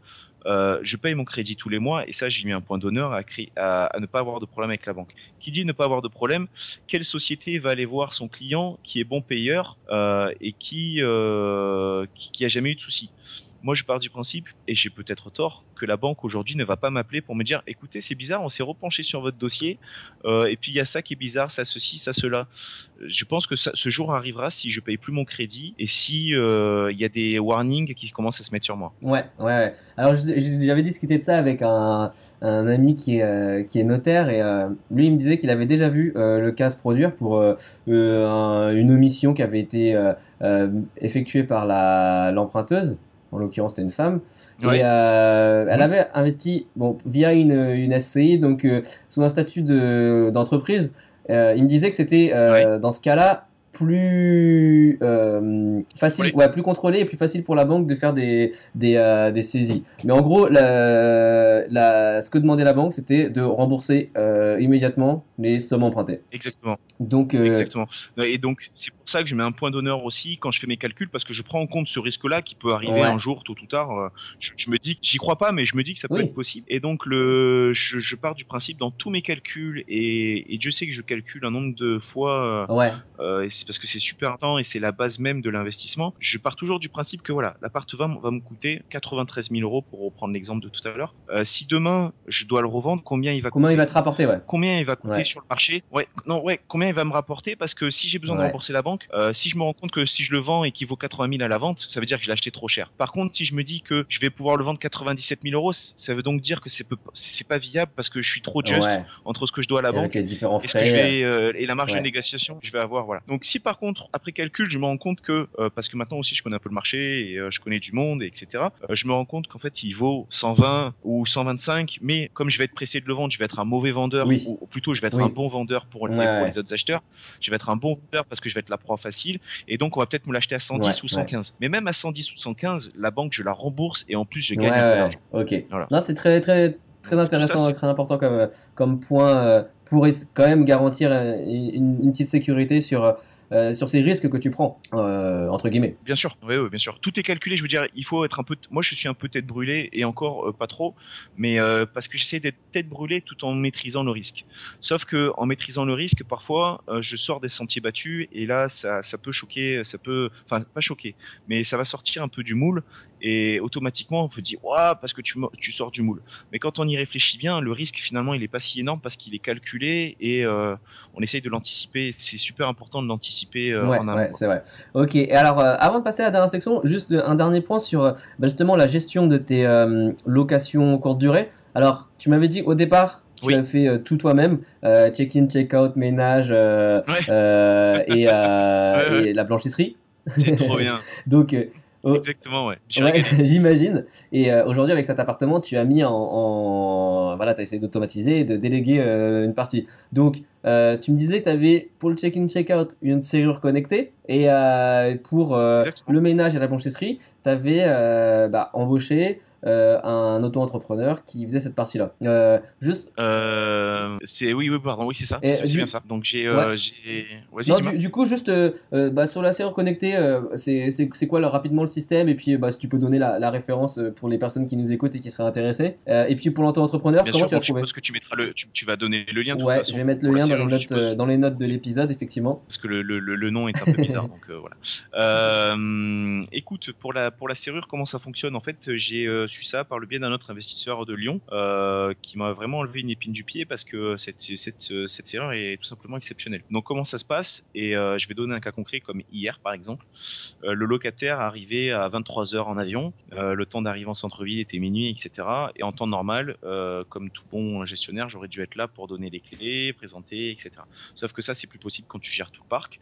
Donc il a fallu automatiser voilà cette rentrée dans les lieux. Le donc moi ma journée d'hier comment ça s'est passé? À mes vers midi, parce que normalement l'entrée dans les lieux se fait partir de 15h, donc vers midi je me connecte sur une plateforme euh, qui, est, euh, qui est accessible lorsque tu achètes cette serrure avec le pack, ce qui s'appelle le pack Sésame. Donc tu, tu te connectes sur le site Sésame, euh, tu choisis l'appartement que, tu, que tu souhaites, enfin tu choisis ta serrure, parce que maintenant comme j'en ai plusieurs, il faut que je fasse il faut que je monte choix pour générer le code. Donc je choisis la serrure qui correspond à l'appartement, je tape le nombre de nuits où le client va rester. Donc en l'occurrence il va rester deux nuits et je vais appuyer sur générer un code ce code euh, va, s'afficher, je le copie, je vais sur euh, Airbnb, je prends euh, mon texte déjà pré, pré-tapé pour rentrer dans les lieux avec la procédure, pour, comment on utilise la serrure, etc. Et je lui donne le code et j'envoie sur Airbnb mes messages, je le copie aussi pour l'envoyer en texto parce que pas tout le monde va avoir le réflexe de regarder Airbnb. Et puis, et puis voilà, et, je, leur, demande juste de m'envoyer un petit texto pour me dire qu'ils sont bien dans les lieux. Et hier soir, à minuit et demi, ils m'envoient un texto, merci beaucoup, c'est super simple, on est dans, on a pris position. D'accord, ok. Ok. Voilà. Et pour tous ceux qui vont demander comment euh, fonctionne la serrure, il faut savoir qu'elle ne n'est pas du tout connectée à Internet. Euh, parce que c'était vraiment, moi, je mettais vraiment un point d'honneur là-dessus. Je me suis dit, si demain j'ai pas Internet, je peux pas rentrer dans la ce qui est tout à fait était inconcevable. Donc j'ai euh, j'ai eu la chance de tomber sur cette sur cette serrure qui est en fait qui a qui est détenue par un on va dire qu'elle a un petit logiciel à l'intérieur qui est un algorithme et donc euh, la plateforme aussi sur internet a le même algorithme et donc tous les codes que la que le pack Sésame que la le, la plateforme va générer euh, la serrure va être capable de reconnaître que bah, c'est c'est bien le pack qui l'a généré et c'est ce qui fait que les les l'un et l'autre n'ont pas besoin de communiquer ensemble par le biais d'internet mais ils ont déjà une base commune. D'accord. Ok. Et euh, juste pour euh, ordre d'idée, combien à peu près le, coût de cette serrure euh... euh bah 500 euros, on va dire. Ouais. Bon après c'est amorti, c'est amorti par le temps que tu gagnes à, à, ne pas te déplacer pour. Ah. Pour aller faire. Totalement. alors déjà moi je l'ai je l'ai compté dans mon dernier budget travaux pour pour pas avoir à sortir autant d'argent. mais mais effectivement c'est c'est un budget. Euh, mais c'est un budget, un budget qui pour moi vaut largement le coup. Sincèrement, euh, ça apporte une tranquillité euh, d'esprit par rapport à la gestion de, de, la remise des clés qui, qui est tout simplement horrible. C'est-à-dire que tout le temps que tu vas perdre à attendre ton client parce qu'après il va être en retard ou parce qu'entre temps il s'arrête vers, euh, voilà, ça c'est, je l'ai vécu l'année dernière et c'est, c'est, c'est, horrible. Et pourtant, Dieu sait que j'ai apprécié accueillir les gens, partager, parce que c'est aussi ça, Airbnb, c'est le partage entre propriétaires et tout. Mais euh, à un moment donné, euh, voilà, on est obligé d'industrialiser le truc, de l'optimiser à son maximum, et j'ai dû faire une croix euh, sur sur cette partie. Oui, parce qu'en fait, la partie accueil, c'est vrai que c'est peut-être ce qui est préféré par Airbnb le site en lui-même parce que c'est l'esprit communauté, etc. Mais au final, c'est peut-être oh, en tant qu'investisseur, c'est peut-être un, un, un, plus si, si, on veut le faire, mais au final, ça t'a pas baissé ta rentabilité de, de, de, de, ne pas avoir cet accueil, de ne pas proposer cet accueil au final. Aujourd'hui, les gens. Non, du tout. Je crois qu'il y, a, pour l'instant, il n'y a qu'une personne qui s'en est, qui s'en est plein, je, enfin, qui s'en est plein, qui l'a soulevé en tout cas. Euh, sinon, j'ai beaucoup de retours sur le fait qu'au contraire, c'est super bien parce qu'ils rentrent, ils veulent comme euh, comme bon leur semble. Euh, ça veut dire parce qu'on parle du check-in, mais il y a aussi le check-out parce qu'il y a des gens qui partent super tôt. Donc là aussi, c'est c'est top parce qu'ils peuvent partir. J'ai pas j'ai pas à dire oui, non, je suis pas là, c'est compliqué. voilà, ça c'est super bien. et je voulais te dire un dernier point et j'ai ah oui et exactement et ça nécessite plus de clés. Donc faut pas oublier que moi ici on va à la plage, on va se promener et puis bon, je pense qu'on se promène partout, ça c'est pas un souci, mais euh, on n'a pas ce souci de se dire ouais, euh, je vais perdre les clés. Parce qu'en fait, on peut du coup aller à la plage ou aller se promener ou, partir en excursion ou faire ce qu'on veut. On n'a plus le souci de se dire elles sont les clés de l'appartement pour euh, faire machin, truc chouette. Donc ça c'est. Et alors pour la partie juste, juste la personne qui fait le ménage et la blanchisserie, euh, cette personne-là aussi, elle fait, euh, bah, comme tu dirais, l'état des lieux, parce que entre deux personnes, si toi tu ne fais pas l'accueil, comment tu sais s'il y a quelque chose qui a été euh, en désordre, cassé, etc. Euh... Alors le, euh, effectivement, il y a pas, il y a, c'est, souvent la question qu'on me pose sur la, la notion d'état des lieux. Moi, je suis parti du principe que quand le client arrive, euh, donc euh, le, le, prestataire de ménage passe entre 11h et 15h, d'accord? Donc il vient, il récupère le linge sale, il remet les draps propres et il fait le ménage de tout l'appartement. Quand lui, il arrive déjà, il a un premier œil sur ce qui, ce qui est vraiment, ce qui est flagrant. Est-ce que c'est une porte qui est cassée? Est-ce que la télé, il y a plus de télé? Est-ce que le canapé est ouvert en deux? Euh, enfin voilà, ça va être des détails déjà qui sont assez flagrants. Déjà, si tout ça c'est clean, euh, j'ai envie de dire que le seul truc qui peut être cassé, euh, ça va être de la vaisselle. et de la vaisselle, on casse jamais les 5 assiettes d'affilée, on va en casser une. Il y a des gens qui vont être honnêtes et qui vont vous le dire et qui vont peut-être vous laisser 3-4 euros sur la table. Il y a des gens qui vont pas vous le dire, mais à la limite, mon, mon, pour moi c'est pas grave. Je veux dire, il m'a cassé une assiette, je m'en fous. J'ai encaissé 70 euros hier soir. c'est pas les 4 euros que j'ai perdu sur la sur l'assiette qui vont me chagriner. À la fin de la saison, ça fait partie du jeu qui a un peu de casse. Euh, un tabouret cassé, ceci, cela. Moi, j'ai fait ma saison, j'ai gagné euh, mon beurre sur cette partie-là. Je sais très bien pertinemment que derrière, il va falloir que je mette un peu euh, la main à la poche pour pour corriger trois conneries. On m'a pris. Ouais, ouais, ça fait partie des charges, quoi. que tu impliques. Il manque des couverts, c'est bon, c'est pas c'est pas les 5 euros de couverts qui vont ouais, perturber. Donc voilà, non, je je, c'est sûr que je demande toujours à, au monsieur, enfin au prestataire, de, euh, de me dire s'il y a un souci. Et dans ce cas-là, il m'appelle toujours systématiquement. Mais sinon, euh, enfin, il y en a jamais. Les gens viennent pas pour vous voler la télé, quoi. Oui, oui. Non, non, bien sûr, c'est clair. C'est clair que c'est. Euh, au final, on, a souvent des, des, questions qui peuvent être, voilà, les, scénarios du, du, pire, du pire, mais dans, dans, dans la moyenne, ça se passe pas comme ça. Mais euh, effectivement, les gros trucs, euh, la personne qui va se faire le ménage, elle, peut euh, facilement les repérer et, et faire bah, et, te, prévenir quoi. Totalement, mais euh, en fait la, psychologie que tu as, as, que as avancé sur le fait que ça fait peur, euh, en fait il se résume globalement à totalement déjà à la partie sur l'immobilier. Et je vais même aller encore plus loin, elle va se résumer à, tout ce qui ne se fait pas communément. C'est-à-dire qu'aujourd'hui tu vas parler d'immobilier avec quelqu'un, euh, forcément la première chose qu'on va te dire c'est euh, et si on te paye pas voilà donc déjà oui, oui, On, on, je crois que c'est notre façon de raisonner alors je sais pas si c'est purement français ou purement humain mais dès le moment où tu sors des sentiers battus aujourd'hui euh, t'es es un peu mal vu il euh, n'y a pas beaucoup de personnes qui, qui, vont, qui vont te soutenir. Et ça, et ça c'est très compliqué à gérer parce que tu, tu sors d'un. Et là, je, vraiment, je parle même plus du, du, du risque de, des meubles, je parle vraiment de, de, de l'immobilier. Ouais, en général. Et, et, et, moi aujourd'hui c'est quelque chose qui, qui, a pu être pesant parce que tu as l'impression de, de, vouloir faire quelque chose de bien. Et vraiment c'est une sensation de se dire je fais un truc génial. Euh, c'est la sensation de se dire je vais créer un truc de fou. Je vais peut-être sortir des sentiers battus et je vais peut-être gagner plus d'argent. C'est bénéfique quand même. C'est je veux dire tu tu, ouais, bien sûr. as une image sociale qui est tu sors du cadre et sortir du cadre ne convient pas à tout le monde. Et euh, on, aura vite tendance à te le renvoyer dans la tête. Et ça faut que les gens qui veulent investir soient prêts à vivre ça. Que ça soit avec leur femme avec leur famille avec leurs amis c'est un truc euh, qu'il faut bien mesurer parce que c'est compliqué à gérer. Ouais ouais, effectivement. Ok. Euh, bah écoute si tu veux bien maintenant on va passer à la dernière section de, de l'épisode. Avec plaisir. C'est l'heure de passer aux questions de comptoir alors, euh, dans cette dernière section, en fait, c'est quatre questions que je pose à tous les invités qui passent derrière, euh, derrière ce, micro. La première, c'est euh, est-ce qu'il y a un livre euh, business ou immobilier que tu recommandes souvent Alors que je recommande euh, souvent, en fait, je suis pas très lecture. Je vais pas, je vais pas mentir. C'est vrai que avant, de commencer, avant de commencer à investir, je me suis dit qu'il fallait que je passe par là. J'avais tellement soif d'apprendre que j'ai acheté plein de bouquins. Je cache pas que sur tous les bouquins que j'ai achetés, j'ai dû en lire que un ou deux. Mais je vais dire ceux que j'ai lus en tout cas et qui m'ont donné peut-être.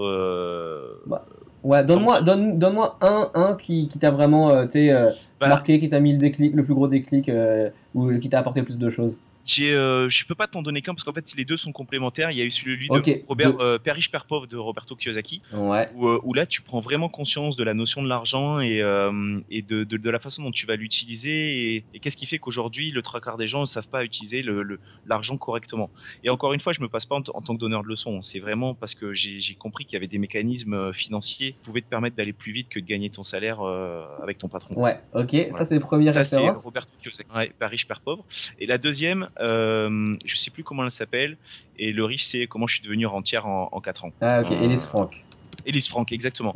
Donc je suis pas fan de, de, de, du personnage et de, de ce qu'elle a pu faire, comment elle le vend, etc. C'est pas du tout ça. Par contre, j'ai été fan de la personne qui a montré une, une abnégation absolue pour réussir à, à faire ce qu'elle a fait oh, en si peu de temps. Voilà, elle a eu, elle a eu euh, les, euh, hein, les machins pour, euh, pour se positionner et, aller vite malgré son travail. Et voilà, l'abnégation aujourd'hui, j'ai beaucoup aimé ça et ça m'a ça m'a beaucoup enrichi. Ok, bon pour les auditeurs, juste on pourra trouver les liens vers ces livres sur les, les notes de l'épisode épisode 32. deuxième question mhm. alors, c'est voilà, on dit que c'est en se trompant qu'on apprend. Toi, est-ce qu'il y a une erreur que tu as faite jusque depuis les 3 ans là que tu, qui appris beaucoup de choses et que tu voudrais partager avec les éditeurs euh, voilà, une erreur, euh, enfin que ça peut être une grosse ou euh, peut-être quelque chose de psychologique, euh, matériel, je sais pas. Alors je vais, j'ai pas eu beaucoup d'erreurs sur sur l'aspect immobilier. J'ai la chance, je croise les doigts, hormis l'achat-revente dont on a parlé, donc je pense que ça serait pas intéressant de revenir là-dessus. Ouais. Par contre, ouais, j'aimerais vraiment remettre un point sur l'aspect psychologique parce que je, moi je l'ai traversé et, et je trouve que c'est important que les gens le sachent. Aujourd'hui, le, le point psychologique de l'investissement immobilier correspond à une valeur profonde qui appartient à soi-même. C'est-à-dire que moi, je trouve que c'est génial et je trouve que c'est un truc de fou de vouloir sortir des sentiers battus et d'avoir une réussite qui peut être une réussite en tout cas, je l'espère. Euh, là où d'autres, et c'est là où on parle de la peur et de, fait, de faire les choses différemment, euh, vont te, te, regarder d'un autre œil. Et ça, c'est super dur à, à, gérer et c'est super dur de se sentir, euh, je vais pas dire comme un pestiféré, mais euh, hmm, on va peut-être te considérer même comme un branleur. C'est-à-dire que ton but c'est d'arrêter de travailler, donc les gens voient pas que derrière en fait tu travailles encore plus, tu as encore plus d'abnégation, tu es encore plus à fond dans ton truc, tu toujours être meilleur, et ils le voient pas parce qu'en fait c'est ton rêve. Et, et, le, et c'est et en fait mon erreur, je pense à moi, c'est de pas avoir considéré que mon rêve pouvait, j'aurais dû le partager, j'aurais dû le partager aux autres et faire en sorte que cette aventure elle soit pas personnelle mais elle soit euh, à plusieurs, voilà. Et d'inclure les gens qui sont autour de toi, ta famille et ta femme, soit euh, participent au projet. Ça veut pas dire qu'elle achète avec toi, mais qu'elle se sente, euh, qu'elle comprenne ta psychologie, parce qu'en fait, tu es dans une situation psychologique qui est totalement différente de Monsieur Tout le Monde, et, euh, et du coup, si tu travailles pas ça avec les personnes qui t'entourent, il va se créer des fractures qui, euh, qui sont difficilement récupérables ensuite. Alors que à la base, il devrait pas y en avoir parce que tu fais ça pour toi et aussi pour ta famille ensuite. Ouais, ouais. C'est super intéressant. ce que tu... Ouais, vas-y. Voilà, c'est vraiment le point sur lequel je voulais partager parce que le, la psychologie, on, on sous-estime l'aspect psychologique dans, dans cette aventure qui, qui est extraordinaire. Ouais, ouais. Non, mais ce qui est, ce qui est, c'est très intéressant comme, comme point. Et puis, euh, nous, euh, au sein d'Investimo Club, il y a l'idée majeure qu'on essaie de, de défendre, c'est le fait que investir dans l'immobilier, c'est comme entreprendre. Voilà, c'est lancer un, projet et prendre les risques qui vont avec. Et ce que moi j'aime bien aujourd'hui en, en France, c'est que voilà, les entrepreneurs, ça devient de plus en plus entre guillemets glamour ou ça devient quelque chose de moins bizarre. Et, euh, et peut-être que pour l'investisseur, euh, ben pareil, essayer de, de, de, de, se placer comme un, un entrepreneur qui essaye de, de créer son petit euh, business autour de l'immobilier, ça peut être une, une manière d'apporter la chose, voilà, comme tu dis, face aux gens qui se disent Ah, mais en fait, ça va être qu'un branleur, lui, et, ou un rentier, quelque chose qui est négatif, tu vois, de le transformer en quelque chose de positif en disant Mais non, on crée de la valeur et voilà comment voilà comment je compte euh, faire pour créer de la valeur. Bien sûr. Non, mais euh, moi, je, bah, moi, je peux être que d'accord avec toi. Mais je vais te donner un exemple tout simple euh, que j'ai compris hier avec un coup de téléphone, par exemple, c'est que si demain j'avais créé une société avec tous les, les problèmes que ça, en- que ça peut, enfin les problèmes, toutes les charges de travail que ça, que ça implique. Ouais, ouais. pour une société qui a pignon sur rue. Donc, tu as, une façade en magasin, tu as des clients, ça nécessite que tu y sois, ça nécessite que tu gères tout un tas de problèmes, ça nécessite que tu n'aies plus de vacances et peut-être pas autant d'argent que ce que tu avais quand tu étais salarié. Ouais. Et ben les gens là voient ta réussite parce que là, ils se disent putain Romain il est un Romain il a eu euh, il a eu quand même le courage de créer une société euh, qui a pignon sur rue, Ouais. qui a euh, Ouais, tout un tas de gens, le pauvre il est tout le temps au magasin, etc. En contrepartie, j'ai fait ça, mais je fais ça dans des appartements. Donc il n'y a pas pignon sur rue. C'est une société qui, pour les gens, ce n'est pas une société, c'est c'est une lubie, c'est un loisir. Et, et, et donc du coup, l'approche n'est plus du tout pareille. Si demain je crée Romain Dan Consulting juste en bas, bah on va peut-être me voir autrement. Sauf que bah un appartement, ça reste euh, Bah oui. pas, c'est pas vu de la même manière. L'investissement personnel, euh, financier, euh, l'histoire du risque, parce que le risque est aussi très important, tout ça n'est pas pris en compte à sa Ouais, juste ouais, valeur. ouais. Je, trouve ça, je trouve ça très dommage. Ouais, ouais, c'est ça, ouais, exactement. Ouais, tout à fait. Euh, bah, euh, super, super, super point. Euh, troisième question alors de cette section, c'est euh, voilà, à part l'immobilier, quels sont tes loisirs? Écoute, ça a été, je pense que mon seul loisir depuis ces trois ans, ça a été l'immobilier parce que je me suis vraiment engouffré, euh, engouffré dans la chose et j'ai vraiment eu du mal à, me sortir de là parce que je me suis vraiment et peut-être un peu trop euh, euh, mis à penser immobilier, immobilier, immobilier, immobilier. c'est peut-être là aussi tort. Non mais vraiment, hein, je me suis mis à fond parce que je voulais, je voulais faire ça vite. Je voulais vraiment faire ça vite et, me dire j'ai réussi. Voilà. En fait, j'avais envie de réussir, j'avais envie de me prouver que on pouvait sortir du truc. Donc sur le loisir, euh, c'est vrai que j'ai mis un peu tout de côté et là je tends à reprendre le sport euh, et notamment du crossfit et c'est super dur. Euh, Il y, a le- sport en, loisir et puis essayer de donner du bonheur aux gens surtout ça me fait énormément plaisir. Donc, on peut pas dire que c'est un loisir mais on va dire que c'est euh, c'est dans mon caractère. Ouais, ok, d'accord. Juste le, le CrossFit, c'est- c'est c'est- c'est quoi rapidement en deux mots euh, pour les gens qui connaîtraient pas? C'est un sport euh, qu'il faut surtout pas faire parce que c'est pour les fous. C'est pour les, c'est, c'est pour les fous. En gros, euh, c'est l'utilisation de euh, tout, euh, euh, de tout, euh, de tout objet euh, sans force cinétique entre guillemets. Donc c'est souvent le poids de ton corps. Ouais, Euh, tu vas euh, avoir de- un mélange de cardio et de force euh, sur tout, tout, tout type d'objet.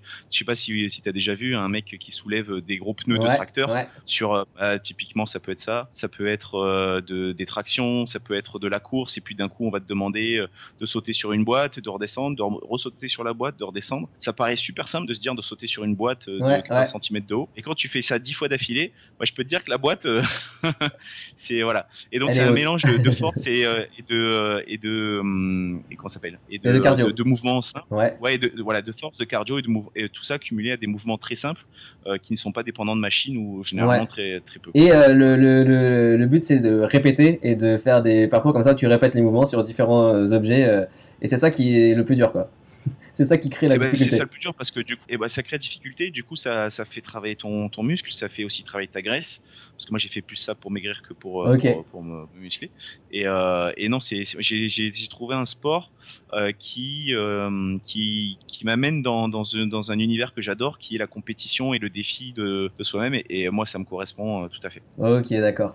Et bah alors pour terminer, dernière question. À ton avis, qu'est-ce qui sépare une personne qui réussit dans l'investissement immobilier d'une personne qui échoue ou ne commence jamais Euh, alors, je peux pas me permettre de critiquer une personne qui, qui échoue parce qu'elle aura au moins eu le mérite Ouais. d'avoir essayé. Et je pense que si elle est assez intelligente, c'est, euh, elle va prendre en compte ses échecs, pouvoir réussir ensuite. Ouais.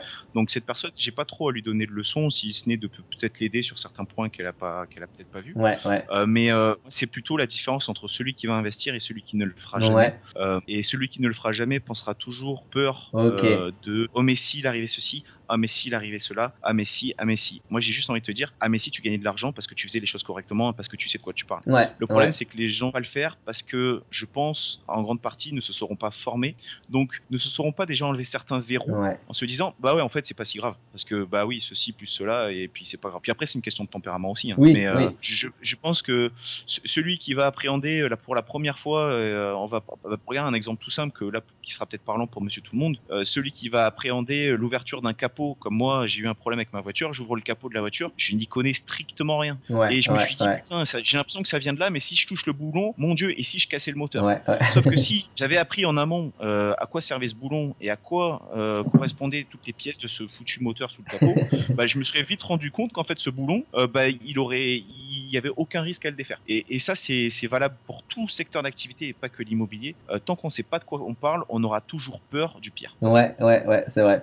Et c'est vrai, tout à l'heure, euh, pour conclure, tu disais, euh, euh, voilà, quels sont les risques que, que je prends par rapport à la banque en montrant tel l'avis primitif d'impôt, par exemple. Et tu disais, bah, le risque, c'est que maximum, c'est que je dois rembourser tout d'un coup. Mais voilà, au final, il est, il est minimisé par le fait que bah, mes biens, ils seront revendus et je pourrais payer cette, cette, cette somme-là si jamais on me les demande.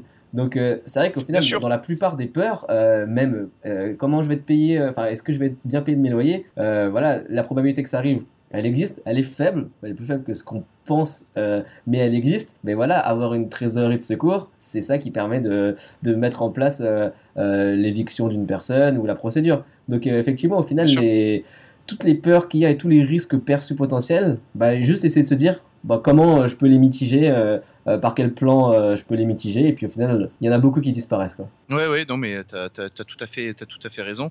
Euh, et puis j'ai envie de te dire que si euh, si demain tu, tu, tu as peur constamment de tout et n'importe quoi, euh, tu fais jamais rien. Donc j'ai plus envie de te dire fais-le. Et s'il y a un problème que j'espère que tu auras pu anticiper en Ouais. amont, mais même si tu l'as pas anticipé, bah trouve à l'instant T la solution qui va te permettre de le régler. Euh, tu prends l'opportunité qui se présente à toi et ensuite, bah, quand il y a un souci, règle-le parce que tout se règle. Il y a parfois des soucis plus durs que d'autres, c'est vrai, mais de base tout se règle, tout se règle. Il y a toujours une solution. Euh, il y a parfois faut faire des concessions, Ouais. mais il y a toujours une solution. Ouais, c'est vrai. Et c'est jamais, c'est jamais insurmontable. On, on va, on va en faire toute une montagne parce que c'est nouveau, parce que c'est stressant, parce que ben, on n'a jamais eu affaire à ça et on n'a jamais été formé à l'école pour faire face à ça. Mais ben moi, mon tempérament me dit, euh, bah je m'en fous si je sais pas ce que ce que c'est. Effectivement, en termes de travaux, il pouvait, il aurait pu se passer un milliard de trucs. Mais je lui dis, bah il y a des gens compétents pour ça et euh, je ferai en sorte de, de m'entourer et de pas faire l'erreur la prochaine fois. Ouais, ouais, ouais. Et, euh, sinon, tu feras jamais rien et tu auras jamais rien. Ouais. Et pour conclure, juste parce qu'il y a un truc que tu m'as dit et que euh, là je voudrais, euh, je voudrais partager, c'est euh, t'as fait un de tes investissements et t'as obtenu un prêt alors que t'étais en arrêt maladie. Euh, et Ah oui, t'aurais pu, exactement. t'aurais pu te dire, euh, bah non mais ça sert à rien que j'aille voir la banque. Là je suis en arrêt maladie, euh, ils vont jamais me m'octroyer un prêt maintenant. Euh, pourtant tu Mhm. l'as fait. Ce que tu m'as dit, t'as donné ta fiche de paye avec écrit en gros dessus euh, arrêt maladie. Personne Exactement. et personne euh, au sein de la banque, ni ton conseiller, ni Personne. la banque lo- locale ou alors ceux qui prennent la décision dessus ne l'ont vu. Et euh, c'est uniquement après tu as dit, ben, vous savez que je suis en arrêt maladie? Non mais alors euh, et c'est exactement ça c'est-à-dire qu'en plus il y a eu plusieurs rendez-vous en amont euh, je me suis effectivement je me suis dit je dis rien. Donc euh, je dis rien je donne tous les papiers et puis on, verra euh, ce qu'il voudra bien me dire. Donc j'ai tout donné donc mon avis primitif j'ai donné mes fiches de paye où effectivement il est écrit que je suis en arrêt maladie puisque j'ai eu des soucis. Donc en étant en arrêt maladie je me suis dit bon en temps normal je devrais pas avoir le crédit.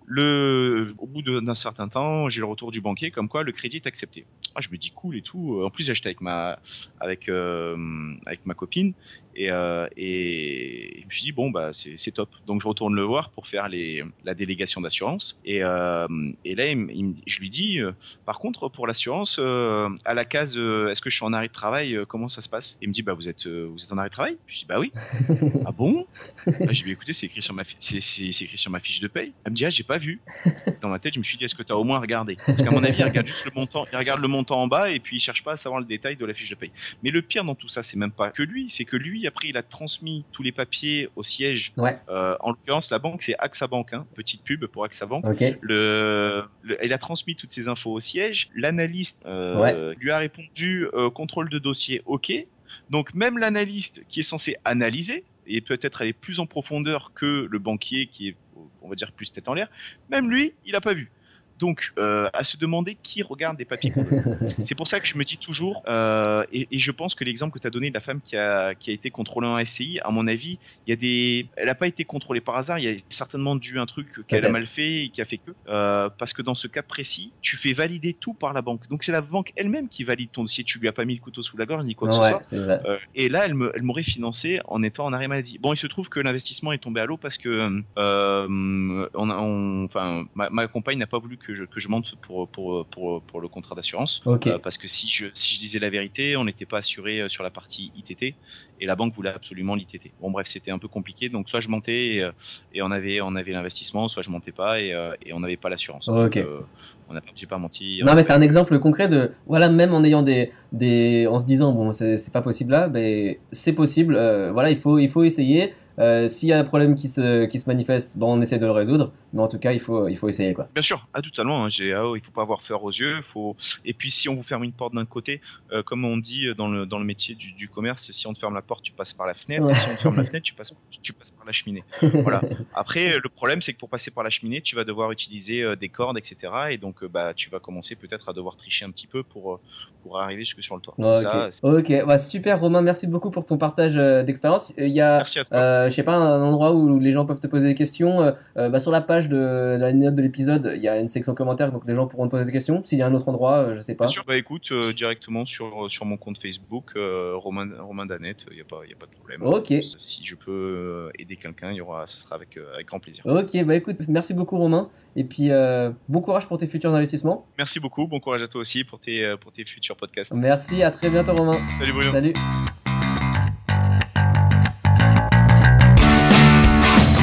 Alors, ça vous a plu?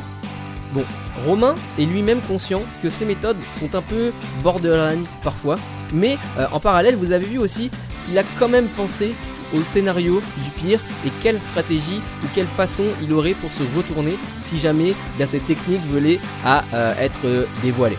Surtout, moi, ce qui m'a fait vraiment rire dans cette interview, c'est l'histoire qu'il raconte face au banquier, le fait de faire le gros naïf et de dire que son père est marchand de biens. Moi, personnellement, je trouve que c'est une, bonne solution. Et c'est bien de d'essayer de soit travailler ou soit faire croire que l'on est en binôme, c'est-à-dire que l'on n'a pas toutes les cartes en main. Et comme ça, on peut essayer de euh, retarder la décision ou essayer de donner des contre-arguments euh, disant que cela vient d'une autre personne et ainsi eh bien, on se met pas en porte-à-faux face à la personne avec laquelle on discute. Ça peut être le banquier mais ça peut être aussi euh, la personne qui vend en face de vous et euh, ben, vous avancez des arguments pour négocier le prix à la baisse mais vous n'êtes pas seul à prendre la décision. Donc pensez à euh, cette façon de présenter les choses que vous n'êtes pas le seul décideur et parfois ça peut débloquer des situations. Donc euh, si vous aussi vous avez des histoires marrantes comme celle de Romain à partager, eh bien faites-le dans la zone de commentaires de l'épisode. Cette zone se trouve sur la page investimoclub.com épisode slash épisode 32 par contre. Et puis euh, ben lorsque vous visitez cette page, n'hésitez pas et surtout n'oubliez pas de laisser une note sur iTunes. Je lis tous les commentaires que vous publiez. Si vous manquez d'inspiration d'ailleurs, voici par exemple le commentaire laissé récemment par Damien S. Ça dit Merci à Bruno et aux intervenants pour la qualité de ces podcasts et les informations que l'on en retire. Très intéressant, même si vous avez déjà de solides connaissances dans le domaine de l'investissement immobilier. Bon, merci beaucoup à toi Damien, ça me fait euh, énormément plaisir. Et puis merci à vous tous. Et grâce à vous, on va faire monter l'émission dans les tablettes d'iTunes. Moi, je vous dis à la prochaine. Ciao Vous écoutez le podcast Investimo Club. Le podcast de partage d'expériences immobilières pour les investisseurs débutants et initiés. Si vous cherchez à apprendre les astuces et les stratégies pour bâtir votre patrimoine, mais aussi les erreurs à ne pas faire, vous êtes au bon endroit. Restez en ligne et n'oubliez pas de visiter investimoclub.com. Votre source d'inspiration en ligne pour investir dans l'immobilier.